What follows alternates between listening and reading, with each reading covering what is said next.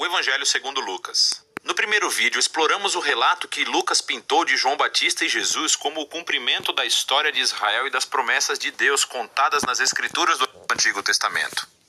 Nós vimos como Jesus começou a sua missão e trouxe as boas novas do reino de Deus aos pobres de Israel, às pessoas de baixo status social e às pessoas forasteiras. E Jesus ensinou que o seu reino é um reino invertido. É uma inversão de todos os nossos valores sociais comuns. Essa sessão culminou com Lucas nos mostrando como Jesus era um novo Moisés, que estava prestes a trazer um novo êxodo através da sua morte em Jerusalém. E assim chegamos à parte central do livro, onde Jesus leva seu recém-formado Israel a uma jornada até Jerusalém. Essa parte do livro consiste principalmente do ensino de Jesus através de parábolas, que é dado na estrada para várias pessoas que ele encontra, principalmente aqueles que fazem parte do seu crescente grupo de discípulos. E dessa maneira, Lucas descreve o ato de seguir Jesus como sendo uma jornada. É algo que você faz à medida que aprende a caminhar na vida. Então, primeiro, Jesus convida os seus discípulos para fazer parte da sua missão, enviando um grupo para ir antes dele, anunciando o reino de Deus. Então, ser um discípulo, desde o início, significava participar da missão do reino de Jesus, tornando-a sua. E quando os discípulos de Jesus retornam, ele começa a ensiná-los sobre a oração, sobre confiar na providência de Deus. E, na verdade, são nesses capítulos de Lucas que Jesus fala mais sobre dinheiro, posses materiais e generosidade do que em qualquer outro lugar dos seus ensinamentos. Se seguir Jesus é verdadeiramente uma jornada de vida, deve produzir em nós essa mentalidade minimalista, criando uma liberdade de posses materiais e permitindo uma generosidade radical. Outro tema importante nesses capítulos é a missão contínua de Jesus aos pobres. Então, enquanto viaja, ele continua formando seu novo Israel e encontra todas essas pessoas que estão doentes ou cegas. Ele se encontra com samaritanos, que são inimigos do povo judeu, e notoriamente Zaqueu, um homem que é judeu, mas que lidera a cobrança de impostos para os romanos.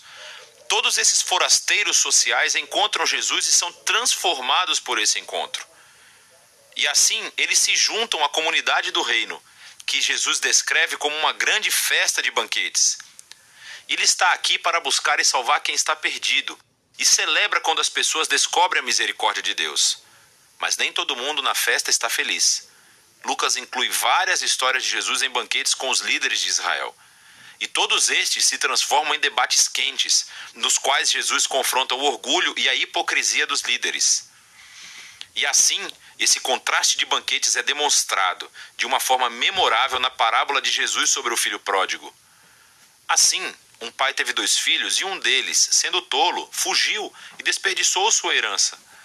Mas ele acaba por voltar, arrependido. E seu pai o perdoa e faz uma grande festa para celebrar o seu filho que estava perdido, mas foi achado.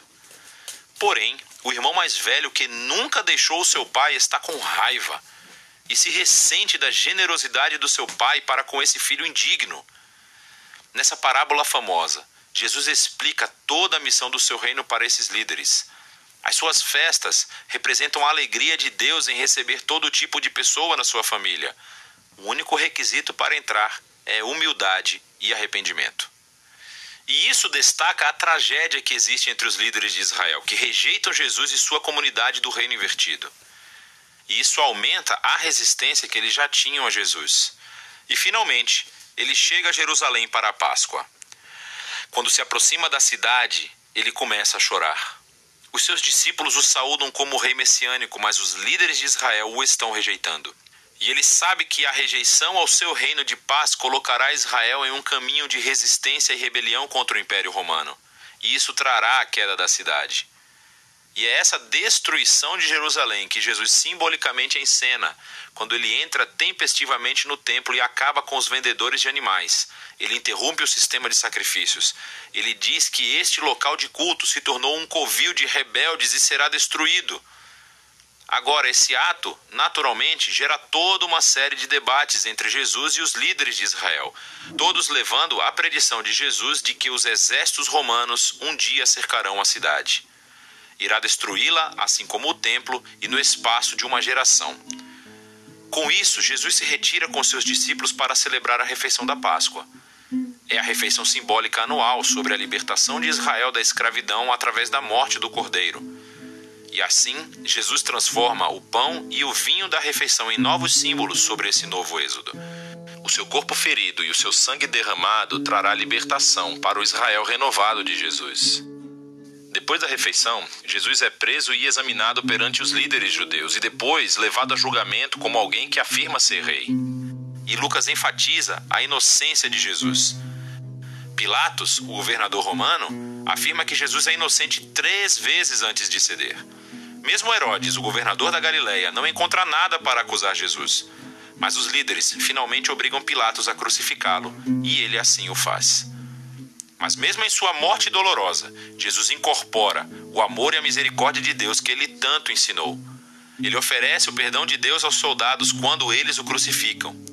E quando um dos criminosos executados ao lado de Jesus percebe quem ele realmente é, ele diz: Lembre-se de mim quando entrar no seu reino.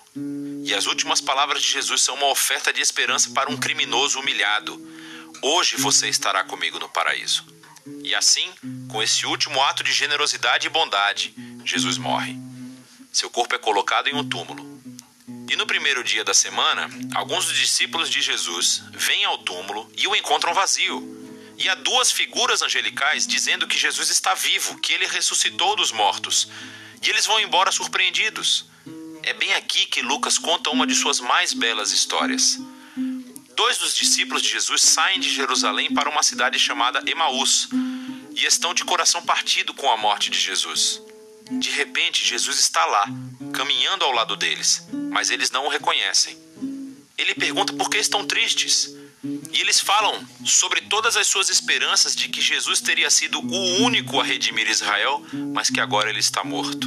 E foi tudo em vão. Mais tarde, quando Jesus come uma refeição com esses dois, ele quebra o pão para eles, assim como fez na refeição da Páscoa. E é nesse momento que eles o reconhecem. E ele então desaparece. Lucas conta essa história para fazer uma afirmação importante sobre seguir a Jesus. Quando os discípulos de Jesus impõem as suas agendas pessoais e visão da realidade sobre Jesus, ele permanece invisível e desconhecido para eles. É somente quando nos submetemos ao reino invertido de Jesus, que foi resumido pelo seu corpo ferido na cruz e oferecido em amor pelo próximo, que vemos e conhecemos o verdadeiro Jesus. A cena final do livro é mais uma refeição. Jesus aparece aos seus discípulos e explica a eles, através das escrituras do Antigo Testamento, como tudo isso fazia parte do plano de Deus que o Messias se tornaria o rei de Israel, sofrendo e morrendo pelos seus pecados e vencendo o mal com a sua ressurreição.